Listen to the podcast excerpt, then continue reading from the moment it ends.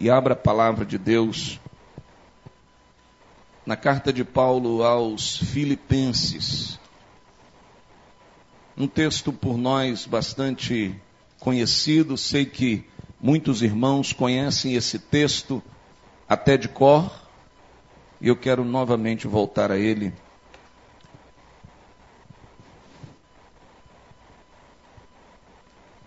Filipenses capítulo 2, só que desta vez eu quero é, partir do verso primeiro e depois nós alcançamos o ápice. Prego nessa noite sobre a consciência do amor de Deus. Você tem consciência do amor de Deus por você? Você tem consciência de tudo aquilo que Deus fez por você, tudo aquilo que Deus faz por você? Creio que esse texto nos ajuda nisso e nos exorta a algumas posturas que vão nos levar a esse entendimento. Filipenses capítulo 2 versos 1 a 11. Amém? Todos estamos juntos aí no texto? Quero caminhar com bastante calma nesse texto, nessa noite em que nós mais uma vez celebramos a ceia do Senhor, tempo em que a gente se coloca é, diante dessa mesa simbólica que nos remete a uma mesa maior e melhor na eternidade, onde todos os salvos vão estar lá. E ainda há lugar nessa mesa, ainda há disponibilidade nessa mesa para mais pessoas. Como eu costumo dizer, a ceia é, é para todas as pessoas, mas a ceia não é para todas as pessoas. A ceia é para todas as pessoas porque a vontade de Deus é que todos participem da ceia, todos estejam à mesa. Mas a ceia também não é para todas as pessoas, porque nós não podemos participar da mesa do Senhor de qualquer jeito. A gente não pode chegar na mesa do Senhor de qualquer jeito. É por isso que é importante a gente fazer essa reflexão, essa consciência do amor de Deus. A gente não pode tornar a graça de Deus barata. A salvação é de graça. A salvação não vem pelas obras para que ninguém se glorie. A salvação é um dom de Deus, um presente de Deus. É graça, é de graça para a nossa vida, mas nós não podemos esquecer o que ela custou para o Senhor. É por isso que, uma vez abraçando a salvação, nós precisamos viver uma vida de dignidade, de honra à obra do Senhor na nossa vida. Não podemos tornar o sacrifício de Cristo em vão. E tudo isso deriva dessa consciência desse amor de Deus. E se nós devemos amar da maneira como Ele nos ama e nos amou, como é importante isso. A gente aprender. Então vamos lá. Filipenses capítulo 2, versos 1 a 11. Eu vou ler o, o texto todo e depois vou fazer algumas abordagens. Diz assim: Se por estarmos em Cristo nós temos alguma motivação, alguma exortação de amor, alguma comunhão no espírito, alguma profunda afeição e compaixão, completem a minha alegria tendo o mesmo modo de pensar, o mesmo amor, um só espírito e uma só atitude. Nada façam por ambição egoísta ou por vaidade, mas humildemente considerem os outros superiores a vocês mesmos. Cada um cuide não somente dos seus interesses, mas também seja a atitude de vocês a mesma de Cristo Jesus. Que Deus não considerou que o ser igual a Deus era algo a que devia, mas esvaziou-se a si mesmo, vindo a ser servo, tornando-se semelhante aos homens, e sendo encontrado em forma humana, humilhou-se a si mesmo e foi obediente até a morte e morte de cruz. Por isso, Deus o exaltou à mais alta posição.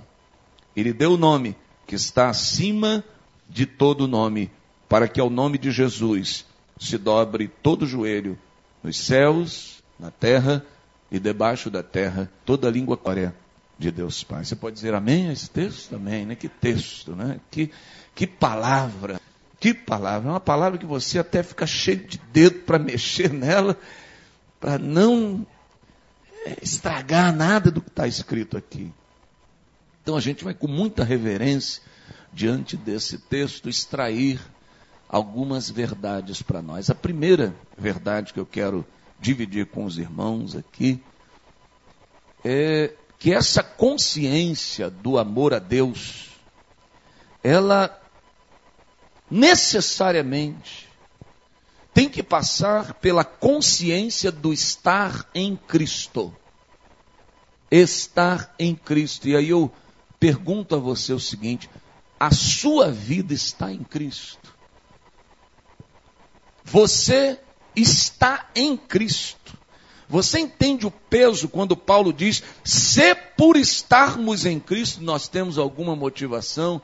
Mais uma vez, Paulo abre o texto numa condicionante. Se por estarmos em Cristo, o que é que Paulo está dizendo? Eu estou falando com pessoas que reconhecem que, que têm a vida em Cristo. Eu estou conversando com pessoas que reconhecem que a única chance de terem uma vida que agrade a Deus é uma vida em Cristo, uma vida que esteja apoiada na vida de Jesus, sustentada pela vida de Jesus. A ênfase de Paulo recai nisso, numa vida que tem uma base, tem um fundamento, e esse fundamento é Cristo. É a essas pessoas que Paulo está falando. E aqui eu quero destacar para os irmãos que estar em Cristo é se deixar ser guiado por Ele. E aí, enquanto eu for falando, faça a seguinte reflexão. Como eu fiz ao longo dessa semana, enquanto que meditava nesse texto, toda vez que eu que o Espírito de Deus me tocava para essas reflexões, eu ficava pensando, se estar em Cristo é ser deixado, é se deixar ser guiado por Ele, eu tenho me deixado ser guiado por Cristo. Quando eu olho para a minha vida, eu percebo que é Deus que me, me tem trazido até aqui. Que todas as decisões que eu tomei nessa semana, nesse mês, já nesse ano, que daqui a pouco a gente já fecha o primeiro mês, é Jesus que tem me guiado? Ou eu ainda estou no controle da minha vida? Estar em Cristo é se deixar ser guiado por Ele, é olhar como Jesus olha. E você se lembra como Jesus olhava para as pessoas? Jesus olhava para as pessoas com compaixão. Jesus olhava para as pessoas não pelo que elas eram, mas Jesus olhava para as pessoas na perspectiva daquilo que elas poderiam ser nas suas mãos. Porque certamente eu e você não chamaríamos Pedro para trabalhar com a gente. A gente não chamaria Tomé para trabalhar com a gente. A gente, irmãos boanerges, nervosos, temperamentais para trabalhar com a gente.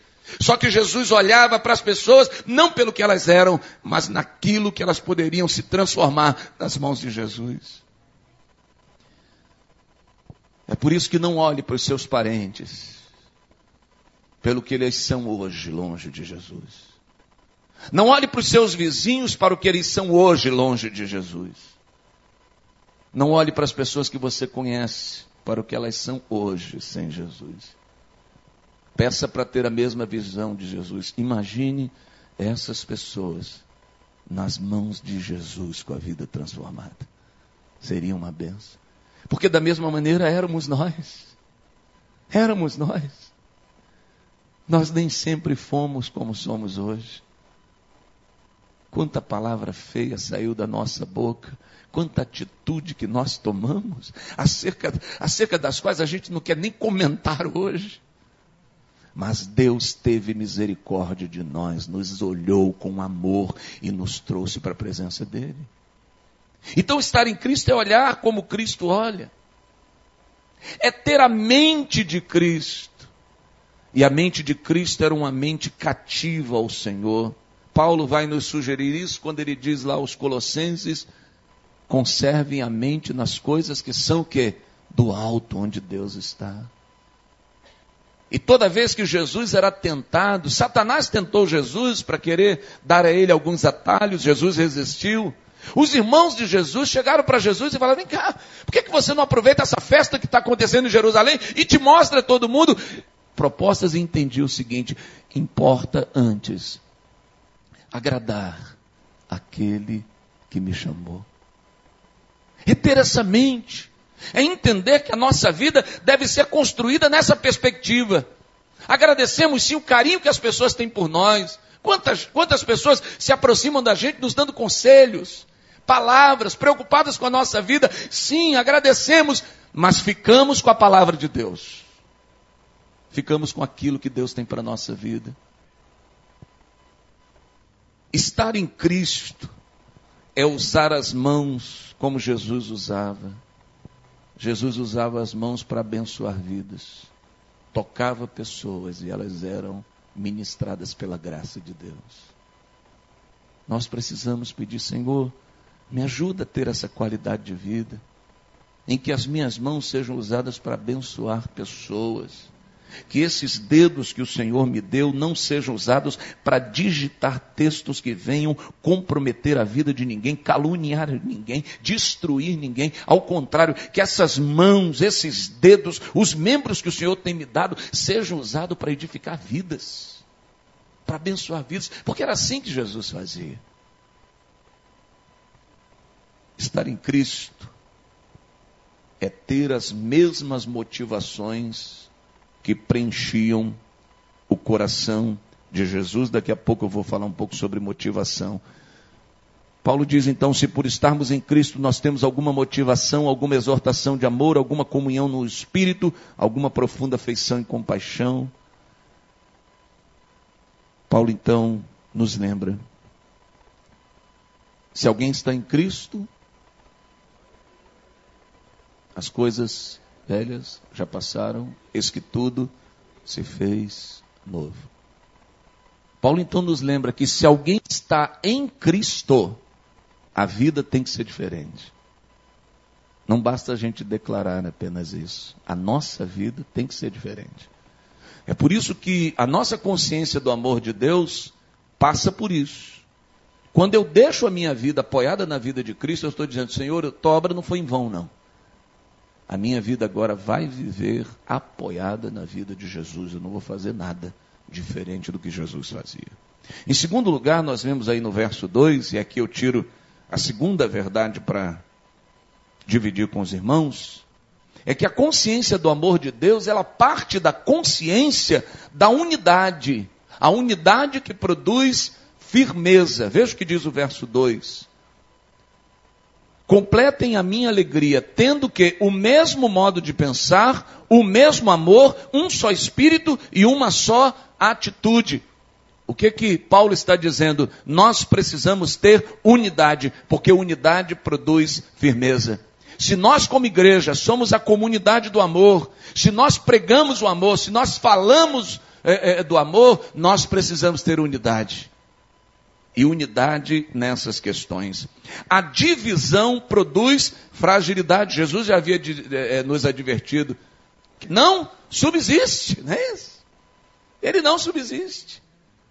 Então, a divisão produz fragilidade, a divisão produz indefinição, a divisão produz incerteza, vulnerabilidade. Quanto mais dividido o corpo de Cristo, estiver, mais frágil se encontrará. Então você entende o porquê do nosso esforço de manter uma escola bíblica todo domingo, uma hora e meia estudando a palavra. Qual o objetivo disso? É termos unidade, termos o mesmo pensamento, o mesmo espírito, a mesma fé. Porque investimos na educação das crianças.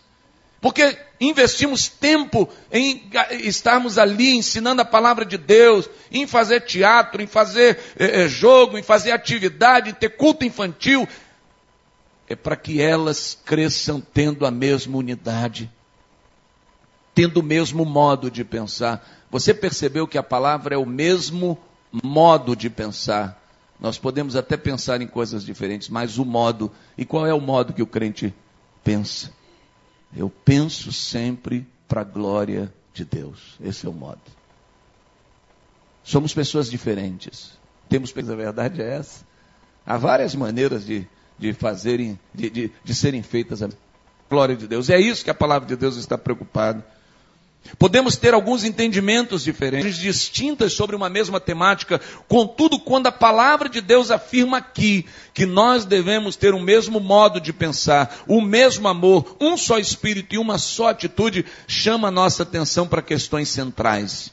Aquelas questões que Paulo vai dizer em Efésios, no capítulo 4, para conservar a unidade do espírito pelo vínculo da paz. Há um só corpo e um só espírito, assim como a esperança para a qual vocês foram chamados é uma só. Há um só Senhor, uma só fé, um só batismo, um só Deus e Pai de todos, que é sobre todos, por meio de todos nós foi concedida a graça conforme a medida repartida por Cristo. Nisso a gente precisa ter unidade. Você vê que Paulo não está nem preocupado se vai ter tribulação, se não vai ter tribulação, se você é pré-tribulacionista, se você é meso-tribulacionista, se você é pós-tribulacionista. Paulo não está preocupado com essa questão. A questão é que nós temos que ter uma só fé, um só Senhor. É, é o que nos une. Paulo não está preocupado se você é arminiano, se você é calvinista. Não, essa não é a preocupação de Paulo. Paulo está perguntando: quem é o Senhor da tua vida? É o Senhor Jesus, glórias a Deus. Qual é o Espírito que governa o teu coração? É o Espírito Santo de Deus, glórias a Deus. Precisa ter unidade. É por isso que a gente precisa ter muito cuidado com as coisas tíveis e vulneráveis à ação do reino das trevas. Em terceiro lugar, leia os versos 3 e 4 quando a palavra de Deus nos lembra nada de motivação. Nada façam por ambição egoísta ou por vaidade, mas humildemente, humildemente considerem os outros superiores a vocês mesmos. Cada um cuide não somente de si, mas também dos interesses dos outros. Em terceiro lugar, o amor a precisamos ter motivações corretas. E aqui, algumas perguntas devem nos ajudar a sondar os nossos, as nossas ações. As perguntas vão nos ajudar a entender. Né? Se nós formos para o dicionário, motivação, dentre tantos, tantos significados, motivação significa. Há um debate longo e intenso, muitos irmãos poderiam aqui nos dar aulas sobre isso, é, que visa responder o seguinte: é possível motivar alguém? Isso é um debate longo. Você consegue motivar alguém? Motivação é algo de fora para dentro, de dentro para fora. Ou algo intrínseco. Esse é um debate longo. Mas deixa para os gestores de RH, deixa para os neuro. É, é, é uma só e eu quero então pensar o seguinte. Siga comigo esse exemplo. Numa maratona, quando você assiste lá uma maratona, você percebe lá vários corredores. E uma análise simples, feita por uma pessoa leiga, como eu, vai dizer o seguinte: se alguém me perguntar o que cada um desses corredores quer, eu vou dizer assim: ele quer vencer. Né? Essa é minha análise de fora, uma análise simples. Mas uma análise mais detida, se eu me der o trabalho de entrevistar cada um dos corredores, como já foi feito isso, e aí eu queria dividir os irmãos, dividir com os irmãos é, algumas respostas que uma pessoa que entrevistou alguns corredores antes da maratona, de uma maratona, Veja as respostas, algumas respostas, extraí algumas aqui para dividir com os irmãos. Perguntou-se então para um, um corredor: Qual é a sua motivação para correr? Aí ele disse o seguinte: Eu quero apenas completar a prova. Para mim vai ser uma grande vitória. Entende? Para ele a vitória era o quê? Completar a corrida. Ele diz: Eu quero chegar lá no final. Se é primeiro, se é segundo, não. A minha vitória vai ser completar. Perguntou a outro: qual é a sua motivação? Ele diz: Eu não quero apenas vencer, eu quero bater o recorde da prova. Veja. O objetivo dele era o quê? Bater o recorde da prova. O terceiro, qual é a sua motivação? Ele disse: Eu quero ganhar essa prova para me classificar direto para o Mundial de Atletismo. Veja. A cabeça dele já estava o quê? Em outra coisa. Aquela corrida para ele era apenas um degrau nos seus objetivos. Mais uma, apenas para a gente terminar. Perguntaram a um atleta qual era a motivação para aquela corrida e ele disse: Eu quero completar a prova em homenagem ao meu pai, que foi atleta e faleceu esse ano. Então veja, mesmas atitudes, mas motivações completamente diferentes completamente diferentes. É por isso que quando o apóstolo Paulo ele diz o seguinte, que a gente não deve fazer nada por ambição egoísta, por vaidade. Paulo está falando o seguinte: qual é a tua motivação para você fazer o que você está fazendo hoje? Qual é a tua motivação quando você trabalha na igreja? Trazendo para a nossa realidade, eu preciso responder a perguntas que me ajudem a sondar quais são as minhas reais motivações. Por exemplo, por que estou fazendo o que faço e da maneira como eu faço? Para quem eu estou fazendo o que faço? É para mim ou para provar algo a alguém? Ou será que eu estou fazendo para a glória de Deus? Porque tem gente que vai fazer as coisas e diz, eu vou provar para fulano que eu sei fazer. Mais uma pergunta: você trocaria o que você faz por alguma outra coisa? Precisamos refletir qual é a nossa motivação para aquilo que a gente está fazendo. A palavra de Deus, então, me ensina que eu não devo fazer nada pensando apenas em mim. O nome disso é ambição egoísta. Sabe aquela pessoa que ouve as instruções, você está debaixo de uma autoridade, e a autoridade te dá as instruções, eu quero que você faça assim, assim, a pessoa diz, ah, ah, mas intimamente ela diz assim, eu vou fazer do meu jeito. Conhece alguém assim? Não, pode contar comigo. Mas intimamente ela diz, eu vou fazer do meu jeito. Porque eu não me submeto a autoridade nenhuma na minha vida. O nome disso é ambição egoísta. A pessoa só pensa o quê? Em si mesma. Em si mesma. A palavra de Deus também me ensina que eu não devo fazer nada por capricho. Ou para que alguém diga o quanto eu sou bom. O nome disso é vaidade. Ainda bem que na igreja não existe isso, né? Aquele irmão que está fazendo solo na guitarra e. Hã? De vez em quando ele abre o olho. Hã? Ainda bem que não tem isso. Aquele irmão que prega e vai para a porta da igreja esperando o seguinte, o pessoal vai dizer, ó, oh, você é demais. Porque o nome disso é vaidade.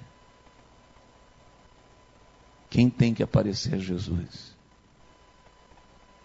Não é a pessoa que faz. O nome disso é vaidade. Aí eu preciso. Preciso refletir. Eu preciso pensar.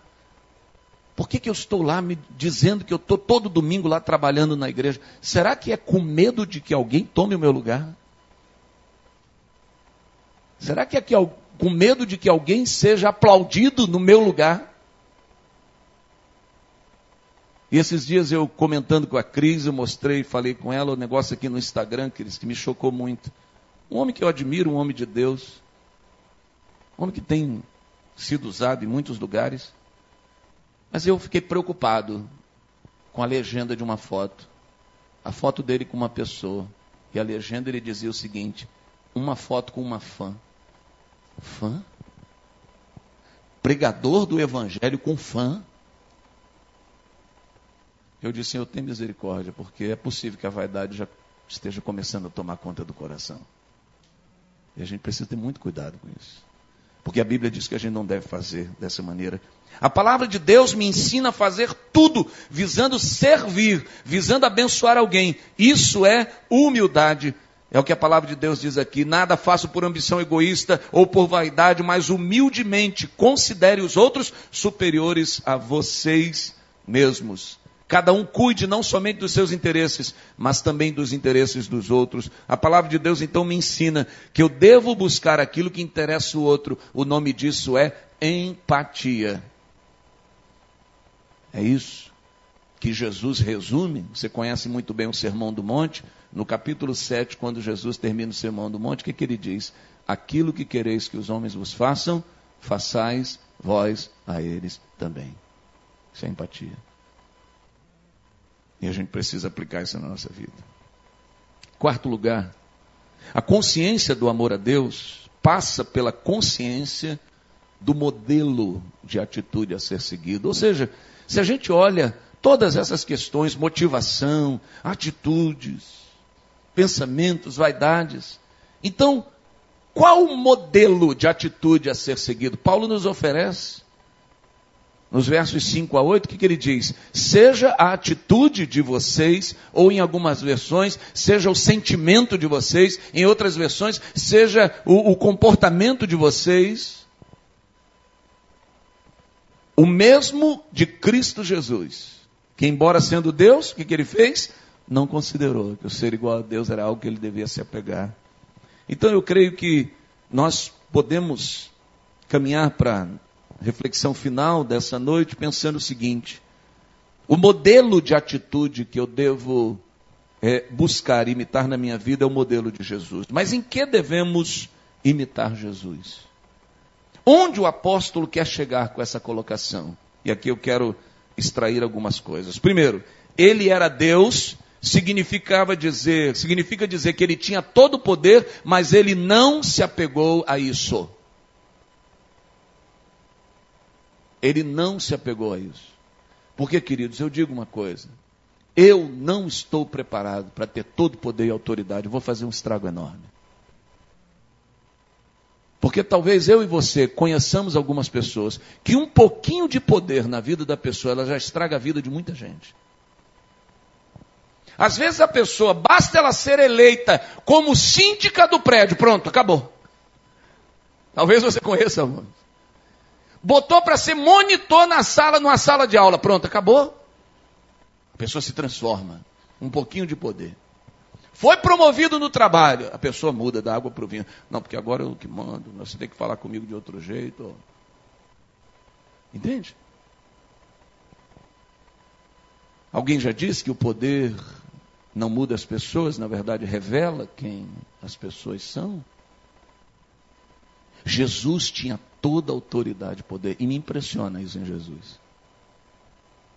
Quando ele é esbofeteado, quando ele é humilhado, ele poderia dar ordem a anjos para destruírem todas as pessoas ao redor. Mas ele permaneceu quieto, calado.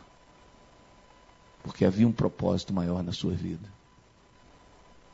Portanto, nós precisamos imitar Jesus nisso.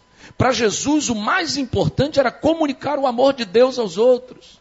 Há muita gente que acumula vitórias na vida, troféus na vida, títulos na vida, só que deixa um rastro para trás de inimizade, de destruição, destroem famílias, destroem cônjuges, destroem filhos, destroem pessoas.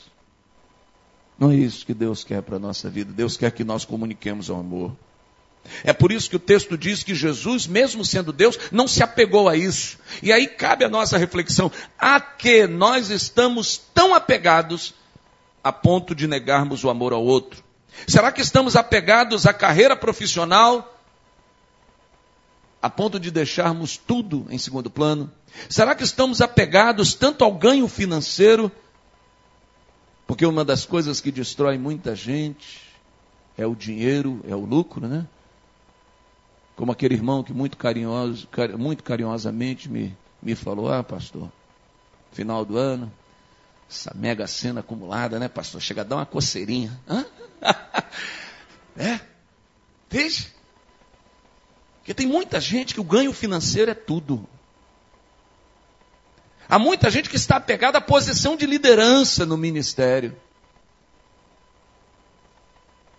Seu ministério não é um ministério abençoado, tem destruído vidas, mas não larga, né? Como se diz por aí, não larga o osso, né? A gente precisa pensar nisso. Há muita gente apegada ao orgulho, não dá o braço a torcer, é por isso que Davi era um homem segundo o coração de Deus. Porque Davi era rei. Davi tinha musiquinha para ele. Saul matou mil, Davi matou dez mil, as mulheres dançavam. As nações ao redor temiam Davi. Mas quando ele foi confrontado, ele disse: Eu pequei. Pequei contra ti. Davi estava dizendo: o mais importante para a minha vida não é esse trono aqui, não, não é esse cargo, não é essa posição que eu tenho. O mais importante para a minha vida é agradar o meu Deus. Jesus, embora sendo Deus, não se apegou a isso. Em segundo lugar, podemos imitar Jesus porque ele esvaziou-se. Não é isso que o texto diz?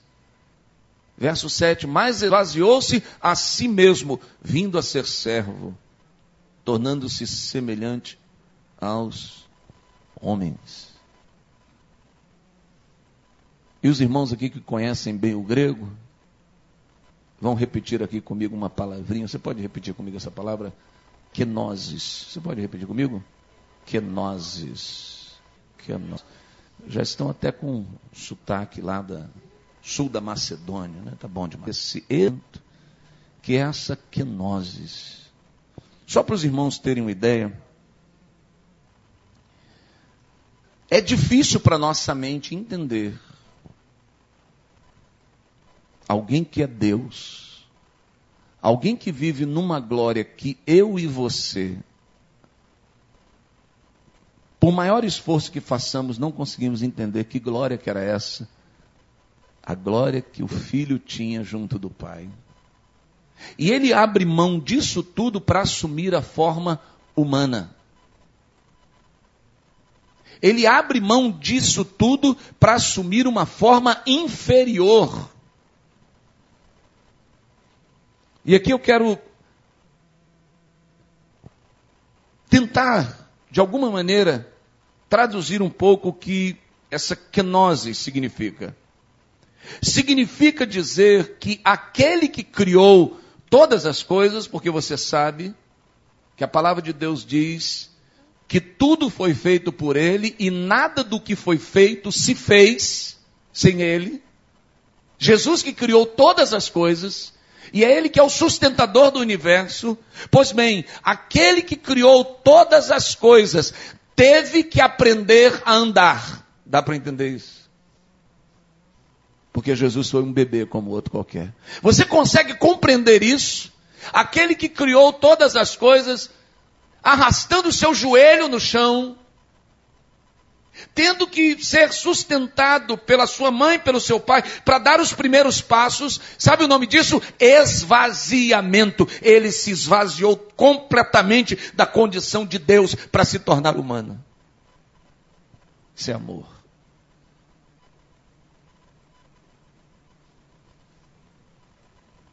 O que, que eu estou disposto a abrir mão para demonstrar o amor por alguém?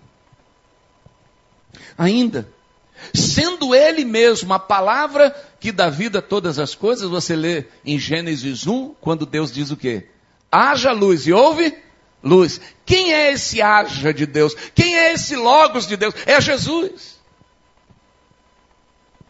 Mesmo sendo a palavra que dá vida a todas as coisas, a palavra que traz à existência aquilo que ainda não existe, ele teve que aprender a falar com os humanos. Isso é esvaziamento. É por isso que Jesus nos ensina tanto que a questão não é você saber as coisas. A questão maior é você ouvir o outro. É por isso que na estrada de Emaús, embora soubesse de toda a história, Jesus ouve daqueles homens quais são as suas frustrações, quais são as suas decepções, e depois de ouvir todos eles, mostra na Escritura que tudo aquilo devia acontecer para que o Messias morresse, ressuscitasse e desse vida eterna a todos. Significa também essa quenoses, esse esvaziamento, que mesmo ele sendo pão da vida, não é isso? Não é assim que ele se apresenta, eu sou o pão da vida? Mesmo sendo o pão da vida, mesmo sendo a água que sacia toda a sede, aquela água que ele diz para a mulher samaritana: ah, se você soubesse aquele que te pede água, você pediria e ele te daria uma fonte que jamais se esgotasse. E ela diz: me dá dessa água. Pois, portanto, sendo o pão da vida, sendo a água da vida, ele teve fome e sede, se submeteu a isso quando ele é levado para o deserto, depois de 40 dias, o que, que o texto diz? O Evangelho diz: ele teve fome e o diabo foi ali. Na cruz, na crucificação, o que ele disse? Tenho sede. O pão da vida, a água da vida, se esvaziou por completo para poder viver o que eu e você vivemos. É por isso que Hebreus vai dizer que ele é um sumo sacerdote excelente. Porque agora como ele está à destra do Pai, ele intercede por mim e por você, não como um Deus que não sabe o que a gente passa, mas como um Deus que passou por tudo que a gente passa e diz ao Pai: Eu entendo exatamente o que eles estão passando, porque eu passei. Isso é autoridade. Mas para ter essa autoridade, ele precisou se esvaziar. Portanto, do que ou de quem nós precisamos nos esvaziar para nos enchermos de Deus? Penso que a falta de espaço para Jesus em muitos corações, espero que nessa noite não haja falta de espaço para Jesus em nenhum coração, mas penso que a falta de espaço para Jesus em muitos corações decorre do fato de que estamos cheios de nós mesmos. Preenchemos todos os espaços, não sobrou nada para Jesus. E a gente precisa se esvaziar de nós mesmos. João Batista entendeu isso. Quando João Batista vai dizer: Convém que ele cresça e que eu diminua. Ele diz: Eu não sou o Messias, aquele que vem após mim. Eu não sou digno nem de, desamarrar, de desamarrar as sandálias dele. Ele que deve crescer e eu diminuir. Terceiro, devemos imitar a Jesus porque ele se humilhou o texto diz: E sendo encontrado na forma humana, humilhou-se a si mesmo e foi obediente até a morte e morte de cruz. A humildade de Jesus foi demonstrada em sua obediência. Portanto, queridos, discurso de humildade sem submissão à vontade de Deus é engano, é mentira, é apenas barulho. Porque humildade sem obediência é mentira. Porque quem é humilde se submete. E Jesus então nos dá o exemplo. Ele podia tudo, mas ele foi humilde. É por isso que Jesus nos dá essas demonstrações claras e práticas. Mais do que um atributo subjetivo, a humildade é uma ação objetiva conduzida pela obediência a Deus. Portanto, nós não consideramos humilde aquela pessoa fala baixinho, né? Tem gente que acha que humildade é isso, né? Às vezes fala baixinho, mas destrói a vida de muita gente. Mas humildade é aquela pessoa que se submete a Deus, que obedece a Deus, que faz o que Deus quer. Termino então com os versos 9 a 11. Por isso Deus o exaltou à mais alta posição e lhe deu um nome que está acima de todo nome, para que o nome de Jesus se dobre todo o joelho nos céus, na terra e debaixo da terra, e toda língua confesse que Jesus é o Senhor para a glória de Deus Pai. Portanto, pensando nesse amor a Deus, nós precisamos entender que nós só vamos alcançar autoridade na vida em que nem vai precisar a gente dizer. Olha, eu quero dizer que, a vocês que eu amo a Deus acima de todas as coisas. Não, as pessoas vão ver na nossa vida.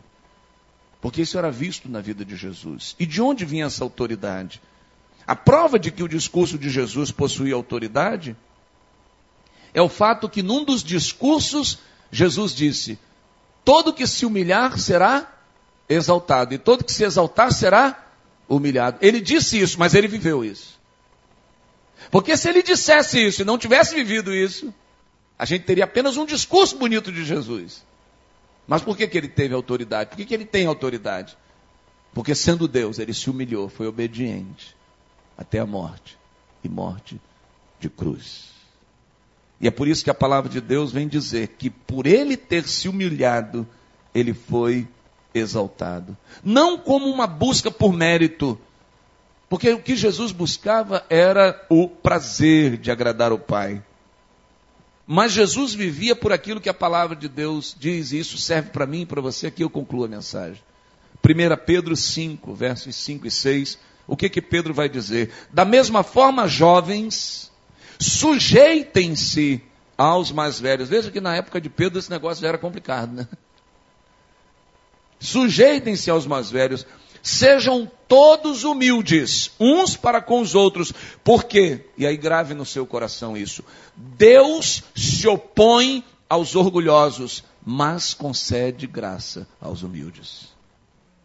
Portanto, humilhem-se debaixo da poderosa mão de Deus, para que Ele os exalte no tempo devido.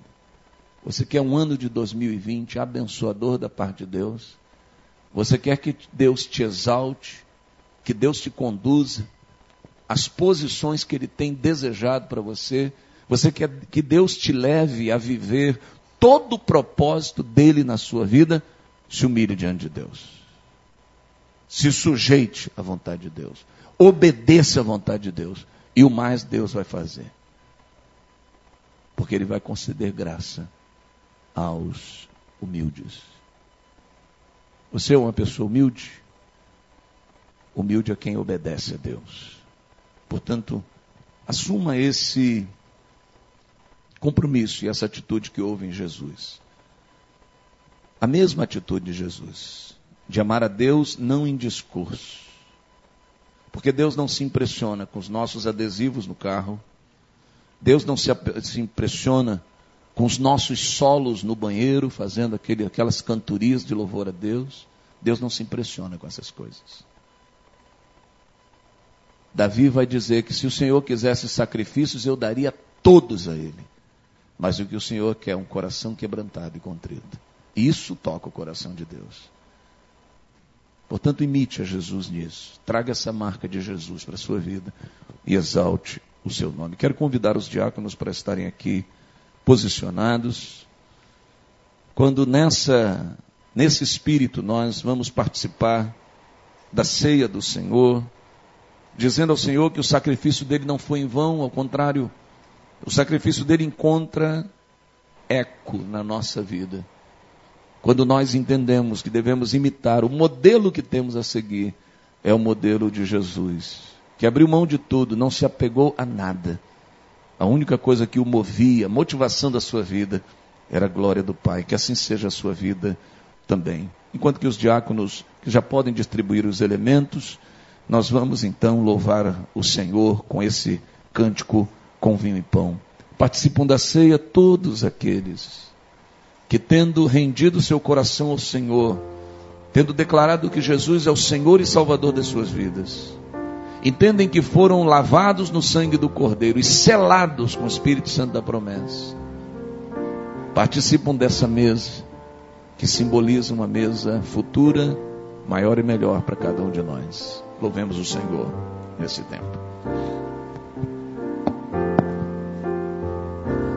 no nome forte de Jesus. Nos reunimos aquecidos por sua luz, por meio do Senhor, unidos neste amor, com vinho nós celebramos comunhão. No nome forte, no nome forte de Jesus nos reunimos aquecidos por sua luz, por meio do Senhor, unidos neste amor, com vinho e pão nós celebramos comunhão. Não me sinto estranho aqui, este é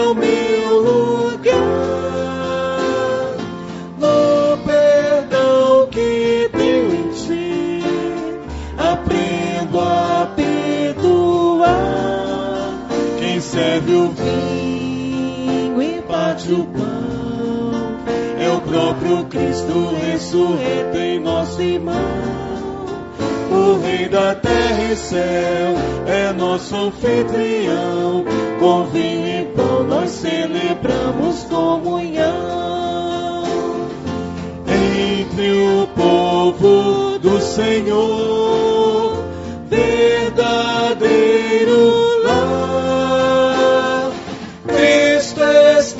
presente aqui neste celebrar e logo vamos nos reunir no grande encontro preparado e que há de vir.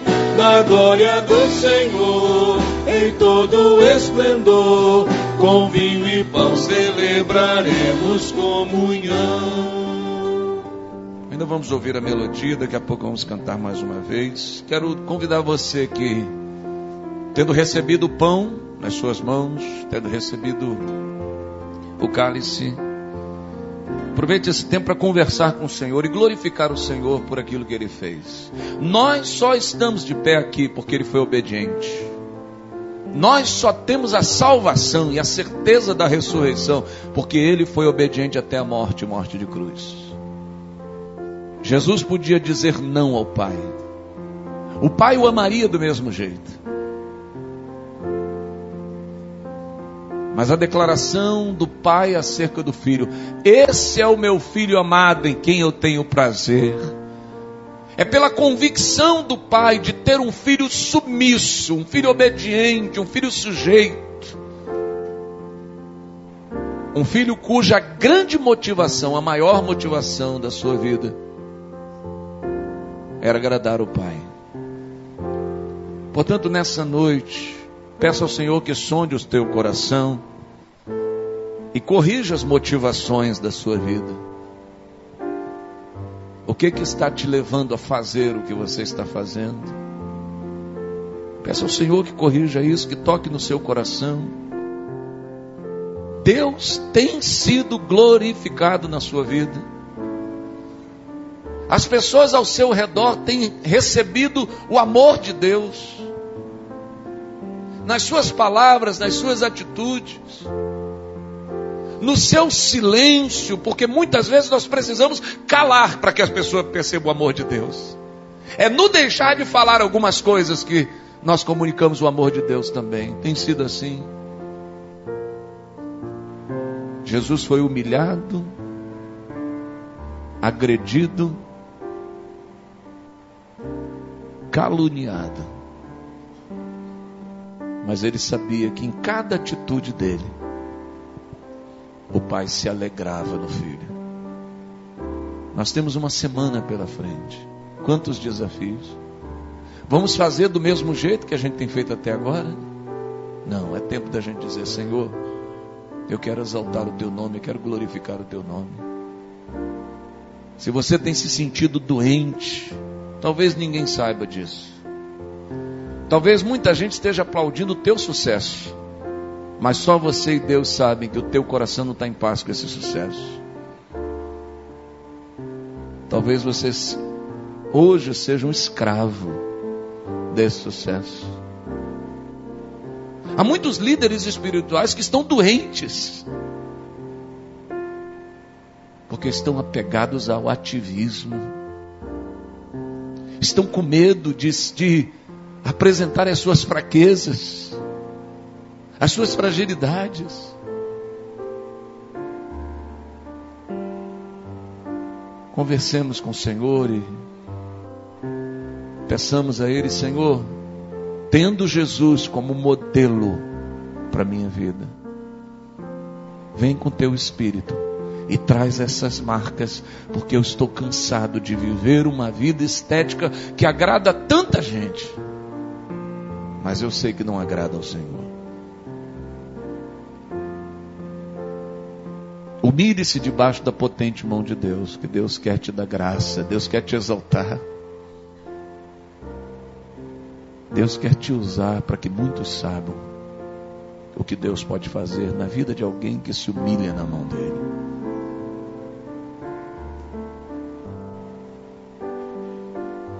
Saia da teoria da declaração do amor a Deus para uma prática de vida aos pés do Senhor. Deus te fortaleça. Aproveite esse tempo então. Enquanto que os irmãos da música cantam mais uma vez esse hino, esse louvor. Ore, converse com Deus e agradeça a Ele pelo seu amor.